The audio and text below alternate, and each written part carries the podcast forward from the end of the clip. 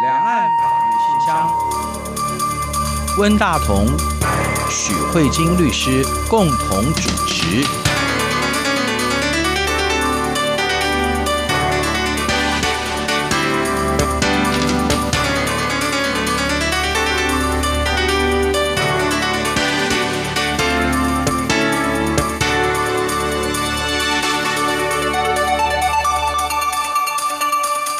各位听众好，这里是中央广播电台两岸法律信箱，我是文大同。听众朋友大家好，我是许慧晶许律师。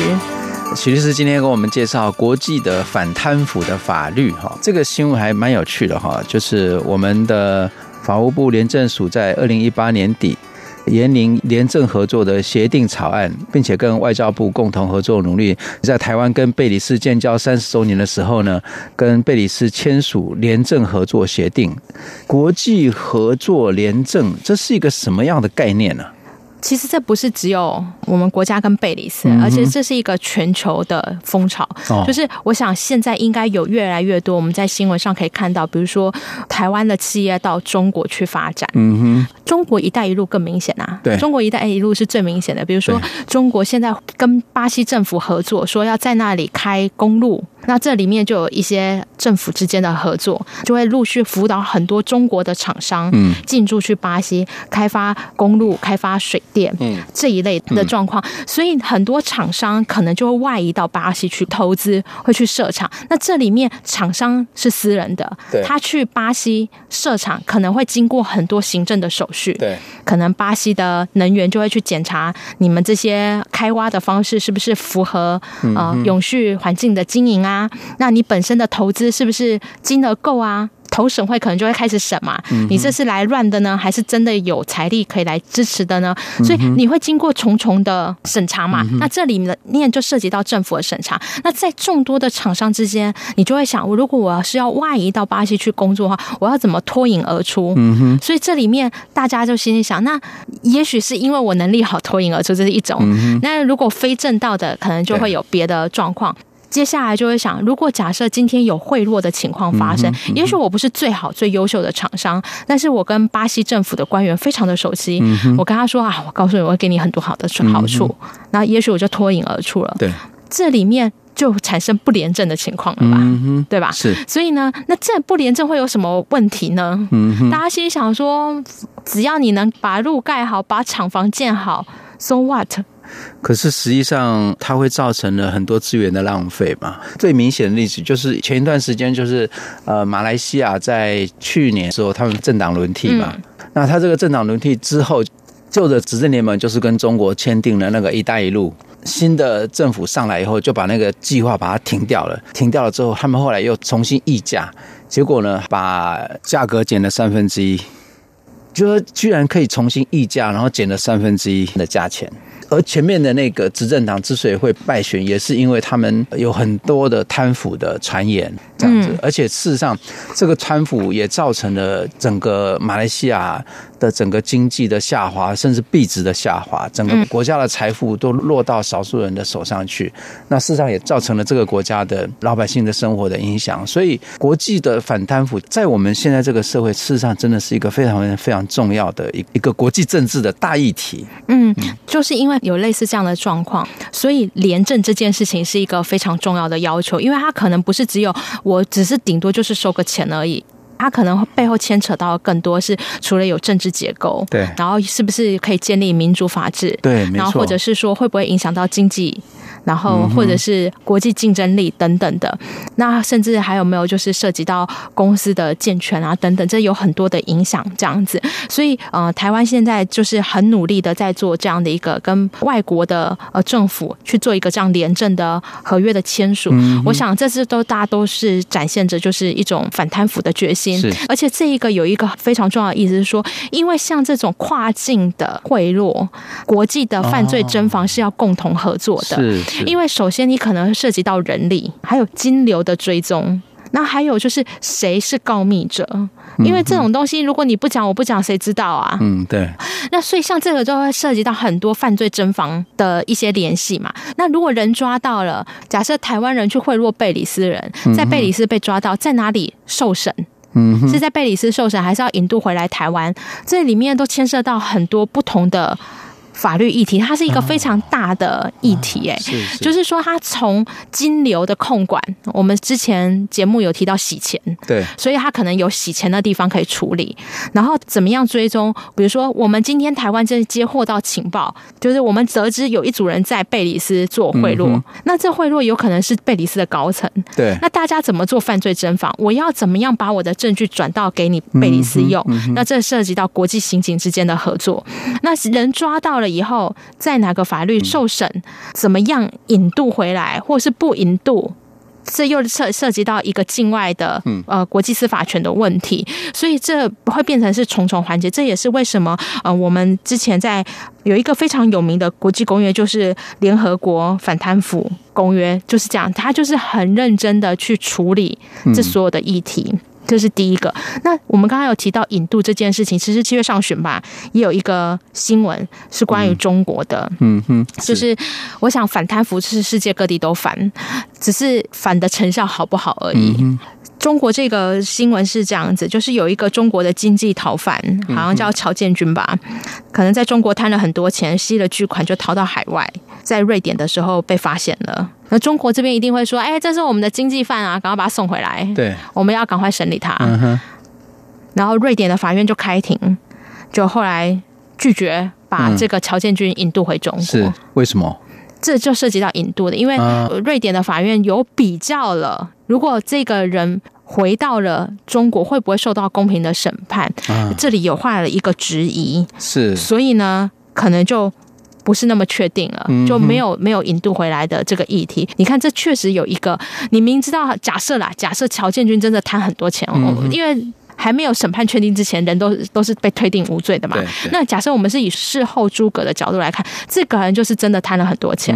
但是你因为国际之间无法引渡，或是呃审判管辖权问题，他有可能就无法可管，所以这确实也是一个漏洞。对。那既然是这样，我们对于贪腐有一点基本的概念以后，我觉得国际反贪腐公约为什么重要？我觉得我们现在要真的回归到什么叫做贪腐，嗯哼，或者是什么叫腐败来讨论。那我想要问温大哥，我要问温大哥了，因为我的对话对象只有你而已，所以你就比较可怜。你觉得什么是贪腐？你知道法律人实在太爱问定义了，没有办法。贪腐应该是他收了。不应当收的钱嘛，就是贪腐嘛。也就是说，他透过权力，透过他可以决定的行政的裁量权，由于收受了非分的财物，然后让他的这个裁量权对给他钱的人特殊的照顾嘛。应该是这样子，权钱交易嘛。如果用中国的名词来讲，就是权钱交易。嗯。那这个是差不多的。可是我们现在第二个问题就是说，如果假设贪腐是这种不当利益的输送的话，那在我们过往啊，我们看中国的新闻，前阵子他们也是反腐反的很声浪很大，对对，对吧？很多人。被捕，然后很多人自杀，然后他们所收出来的赃款都非常非常的巨大。嗯、可是你会看到这种贪腐的、啊、地域性，都会让我们觉得好像就是那个国家，嗯，有没有腐败，嗯、会不会收贿赂？嗯、举例来说，以台湾来说，这几年可能好一点。嗯，可是如果在以前威权时代，台湾曾经有一阵子司法也是这样啊，大家都对司法不信任啊，觉得可以用钱买司法。那现在在台湾可能稍微好一点。对，可是如果像以我跟同学聊天的经验，就是我同学曾经在印度念念过一阵书，他说印度真的是超夸张的就是你去做什么事情啊，就是光明正大跟你说我要多少贿赂，你要给我多少钱，我才愿意办事，这已经成为就是明码，你知道吗？是，这已经不是偷偷来的问题，这是如果你没有问说那你要多少好处的话，就是你不识相，所以这已经变成每一个国家好像对当地的。政府的一种贿赂的行径，可是我们会觉得说，这还是局限在就你们印度嘛，嗯，知道？比如说，就就你们印度比较爱收贿赂，啊，假设，或者这个不会跟跟台湾有关系，跟日本也没有关系，好像就是局限在地方性。可是这个国际反贪腐，它比较不一样的地方是说，除了地方性会有收贿。还有行贿的情况以外呢，因为国际化的思维，然后又有跨境的合作，所以这种合作已经不再是传统地方性的。他今天有可能是台湾的厂商去贿赂印度的政府官员，是，然后就形成越来越复杂。所以我们现在呢，在这个联合国的公约里面，他就很认真的去检讨了各种。觉得对这个制度不好的情况。比如说，我们举一个例子来说，像在传统台湾的状况，像在台湾以台湾的法制来说，台湾其实也有收贿罪跟贿赂罪，还有契约行贿罪，是就各种不同的罪犯。我想问温大哥，就是在台湾的部分，你觉得收贿罪跟行贿罪哪一种罪比较重？我没有看法条，所以我不知道。就是法感，对，法感应该是收贿的罪比较重嘛，哈，就是说，因为他是有权利的人，那他透过他的权利来收取贿赂，嗯，那所以他的恶性看起来比较大。可是一个人他之所以会要去行贿，也是因为他有。非分之想，就是一个贿赂的行为，其实是是行贿的人主动的造成这个犯罪嗯的产生嘛，所以他也蛮可恶的。那我觉得温大跟你说的大概就是最我们传统对于贪腐的概念，对，就是说我们知道行贿的人很可恶，对，你如果没有这个行贿的行为，就不会产生受贿的结果，对，可是。有些人之所以会行贿，是他是被逼的；有些人是直接，就像我刚才讲的，就是有些人就直接告诉你说：“你这个文件要办下来，我要五千块。”对对啊，那这个是另外一回事。对，因为你是被迫的，不得已。那这个我们先不谈，我们就讲：哎，我给你五千块，你这个案子让我赶快跑，好不好？嗯、好。对。那所以你会觉得说行贿的人很可恶，可是我们为什么还是面对这样的情况之下，我们还是处罚比较重的受贿罪，尤其是对公务员？嗯，是因为主要的原因是因为我们认为。人可能会做坏事，这个可以理解。可是你作为公务人员，对，你应该要有更高的道德标准跟伦理，还有自我要求。对，尤其你要知道，你背负这么大的责任，你怎么可以背于你的职务去收回？对，所以我们认为说，因为你的责任比较大，所以我们扣于你比较重的罪。对。所以你可以发现，大概就是这样的差别。所以为什么收贿罪都？嗯，罪都会重于行贿罪。哦，那这种就是最传统的思想。这种传统的思想展现在台湾的法条里面，也展现在中国大陆的法律里面。嗯，你就会发现，收贿的人罪都会比行贿的人罪还要重。这是第一点。可是呢，在国际反贪腐公约里面，他颠覆了这样的思维。哦，他认为。可以理解为什么很多国家都受贿的人比较重，但是他认为应该要从行贿端去着手。为什么他觉得行贿端的人其实没有罪比较轻？他说了几件事情，我觉得也蛮有道理。他说，首先你这种可能是跨国境的交易，那我们举刚才的例子，以“一带一路”来说，举马来西亚好了。您刚才不是说有价差吗？那你想想看。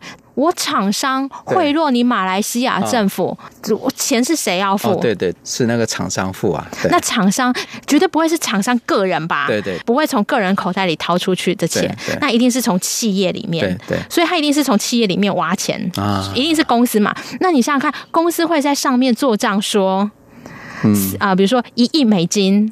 贿赂用，你觉得他财报会这样写吗？嗯，不会。那他会怎么写？他就会做财报不实。哦，是。所以这里面就牵扯到一连串的犯罪。我们刚才温大哥讲的说会影响到很多。那我们现在从法律的角度上，我们就逐一来检视，这样会造成什么样的问题？我今天厂商拿了公司的钱去做了很多贿赂，那我这个这个贿赂的钱没办法写在财报上面，所以财报一定会不实。你可能会就是虚报增资，你可能会假装有进账。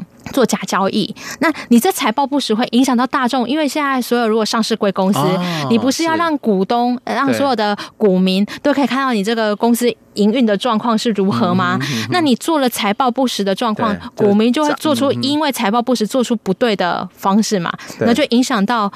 投资的结果嘛，然后到最后像我们力霸案就是这样子啊，他做了一大堆财报不实，然后的公司后来发生问题的时候，损失的就是那些股民，所以这就连带就是从财报不实，然后到影响到广大的股民，那股民损失，股市交易结构动荡，因为那些可以获得到很好的到国外去投资，可能都是体质很不错的厂商，那这里面就影响到股市震荡，然后影响到国家经济，这就是第一个不好的结论。这个是从。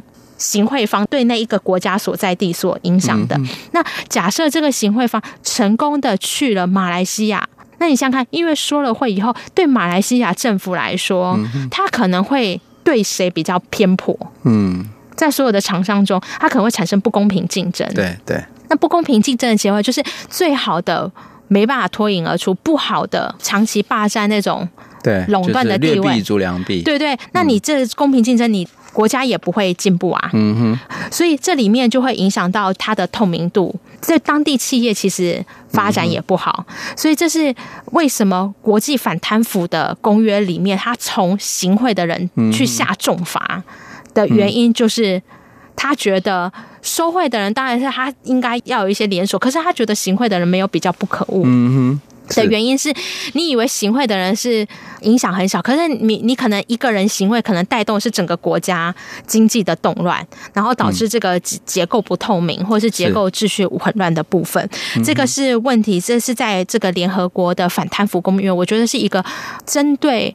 国际化以后有一个非常不一样的思维，嗯，跟以前我们传统就是觉得行贿的人都或多或少有一点不得已啊，然后或者是这种的思维是完全比较不一样的。那第二个部分是关于国际反贪腐公约里面，我们扩大了对于贿赂或反贪腐的方向，嗯，因为像以前我们都处罚的对象都是处罚公务员。然后还有行贿的人，现在他把公务员，就是以收贿的那一方，他扩大了收贿那一方的范围。嗯哼，我们以前觉得，你如果今天，比如说以“一带一路”为例子，我们认为好像只要公务员不收贿就结束了。嗯哼，可是，在国际反贪腐公约里面，他把公务员的定义扩张了。嗯哼，除了公务员你以外。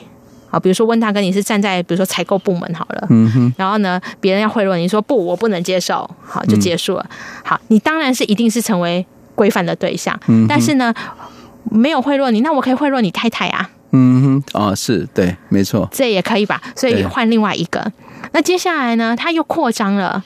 因为呢，很多政府可能心里想说，嗯，现在管那么严，那政府就不能明收钱，那政府就会想什么？是不是有很多白手套单位？嗯，是没错。所以现在就会告诉你说，哎呀，我们那个某某。第三团体，比如说，嗯，什么基金会啊，呃，在推动什么样的活动啊？你希望你去挹注一下，对对对，类似像这样，所以他会认为说，那些看起来外表看似跟政府没有关的单位，可是其实某种程度上是被某些外国政府所控制的，这些也应该纳入管制的范围内。所以等于是说，管制的范围变大了。你不是不再以为是只有政府单位要清廉，其实连政府单位以外的。企业也是要清廉，而且甚至在这个社会里面，你基本上很难去想象哪一个企业跟国家没有关联的。嗯，可是这样子在侦防起来，是不是会有很多的困难，或者在证据链上，他如何去证明他有它的困难度，对不对？对啊，所以这个就变成是要成为就是国际侦防合作的一种方法，因为。我觉得是这样子，就是巨额的捐款跟你最后的反应程度，还有你们彼此之间有什么样的关联，嗯，这些都是在侦查犯罪必须要一个一个去拼凑的，嗯，对。那这里面你看哦，又涉及到我们如果又白手套又扯扯进来以后，这里面涉及到是不是上？之前提过的，就金钱流向的控制就变得非常重要。啊、你这笔钱怎么来，怎么出去，你去到哪里的追查就非常的重要。所以这里面除了告诉你说，你这些企业，任何一个企业，国际贪腐公约最重要的是，它除了公部门以外要求要连接以外，它连要求私部门也要连接。OK，那它怎么要求私部门连接？最简单的一种方法就是从钱去处理。所以他又要求所有的银行机构，你必须要诚实的交代。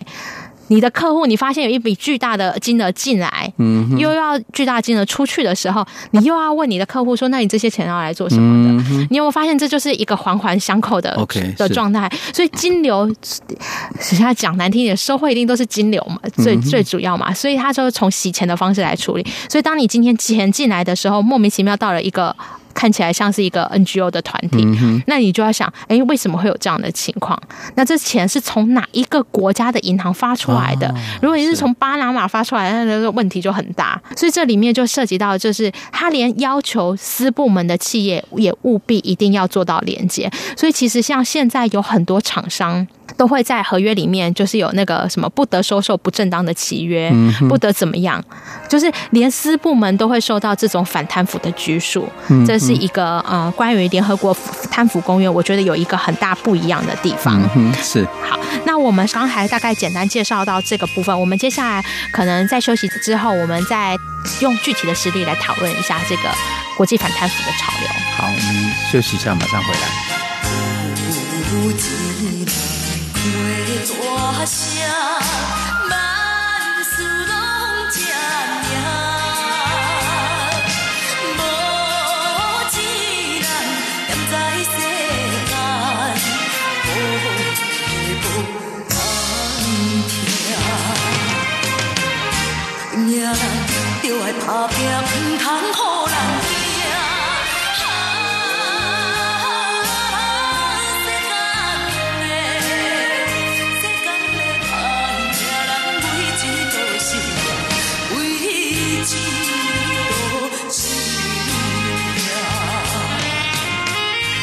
欢迎回来，中央广播电台两岸法律信箱，我是文大同。听众朋友，大家好，我是许慧金许律师。是，今天许律师跟我们介绍那个国际反贪腐公约哈。刚才我特别问了一下，国际反贪腐公约是什么时候成立的哈？许律师跟我们介绍，二零零三年的时候提出了这个看法，然后二零零五年生效的哈。然后现在已经有一百八十几个国家都有签签署。哦，是。那我想这个趋势。如果我猜测的不错的话，应该是跟中国的崛起有很大的关系。我觉得跟中国的崛起应该也有很大关系，可是我觉得跟国际化的往来也是有非常非常大的关系。嗯、不过可以理解是说，为什么会觉得跟中国崛起有关系，是因为比如说大量的在输往国外的这些合作啦，我觉得是这样。可是其实，在任何一个地方都有类似这样的状况。嗯、那我接下来要讲的就是，也是以中国为主的状况，因为。中国的实力在确实是在这几年来受到很多人在讨论的。对，像我记得美国吧，又提到美国，美国有一阵子就是意识到这个问题，他对他们自己的私人企业做了很多。高额的财阀，嗯哼，然后都是以反贪腐的方式对他们自己的企业，比如说 J.P. Morgan 摩根斯坦利，对，那为什么呢？我不晓得听众朋友有没有耳闻这样的新闻？那这些新闻前阵子已经有闹了有一阵子了，据说中国的官二代，嗯哼，就是说他可能。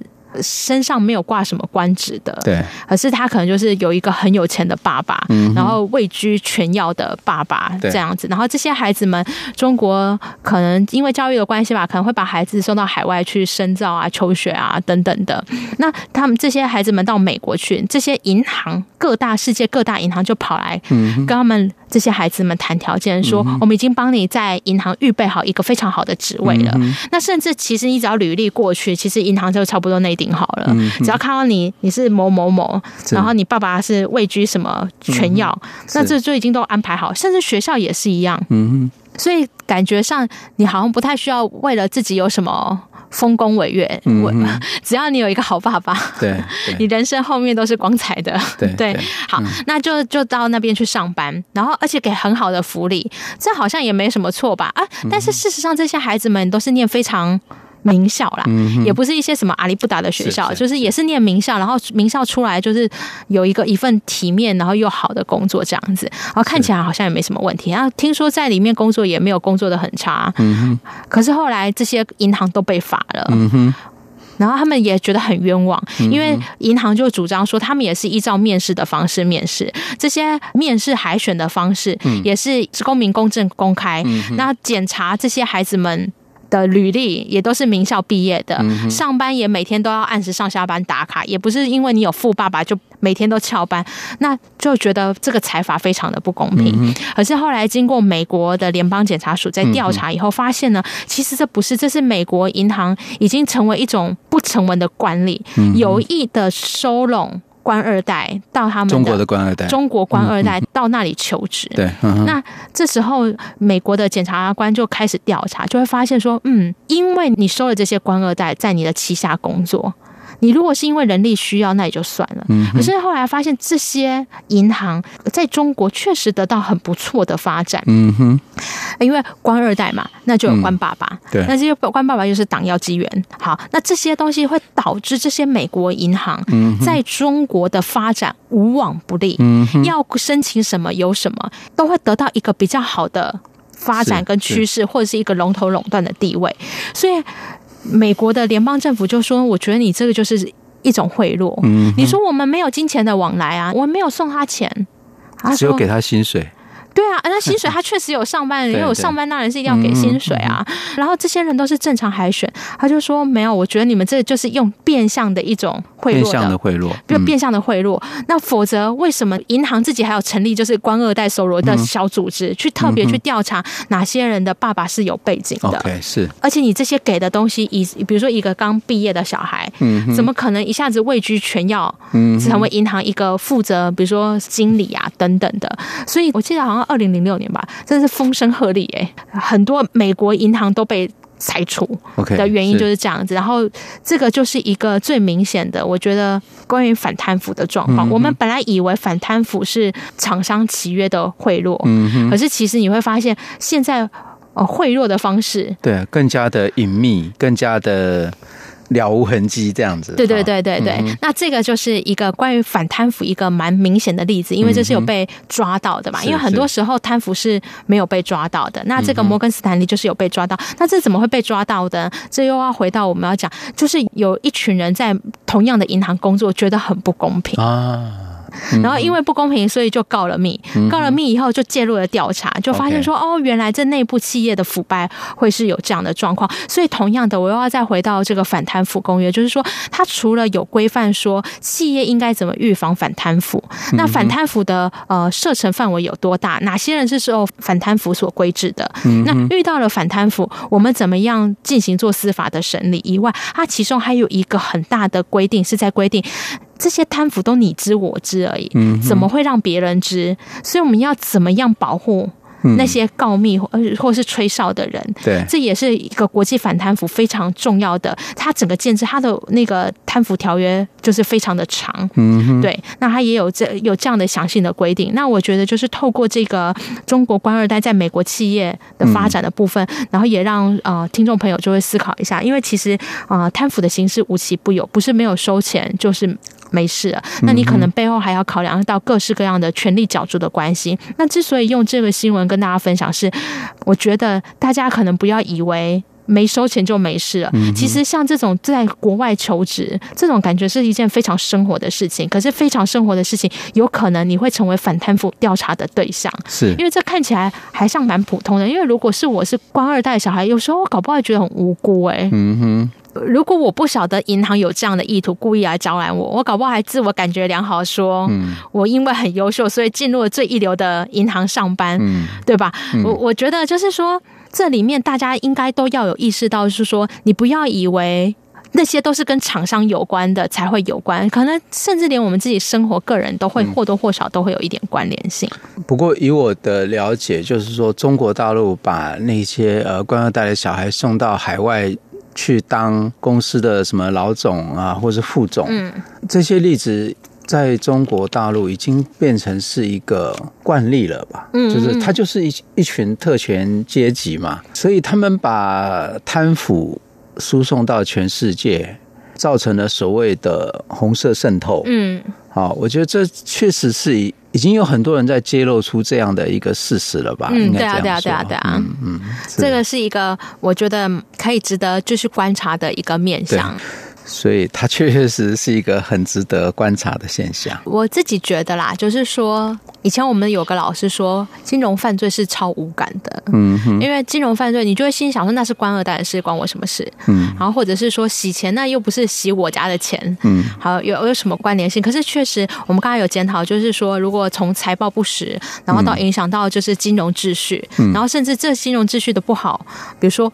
股市下跌，这其实是全部的人都受灾上啊！如果再来一个什么金融风暴，这谁还能承受得住啊？所以我觉得这几次就是在两岸法律信箱里面谈论这样的议题，因为刚好。中国都有牵涉在里面。对，那我想这个部分也配合这个国际化的潮流，跟大家分享。不论是从反贪腐的前端的防治，或者是从洗钱的观念的着手，或者是从犯罪侦防，其实这都是息息相关的一体。嗯，是是。好，谢谢许律师给我们带来这么极具思考性的问题 啊。谢谢，谢谢许律师。我们下周同一时间再见。好好，那就呃，谢谢温大哥，也谢谢各位听众。我们下周再会，拜拜。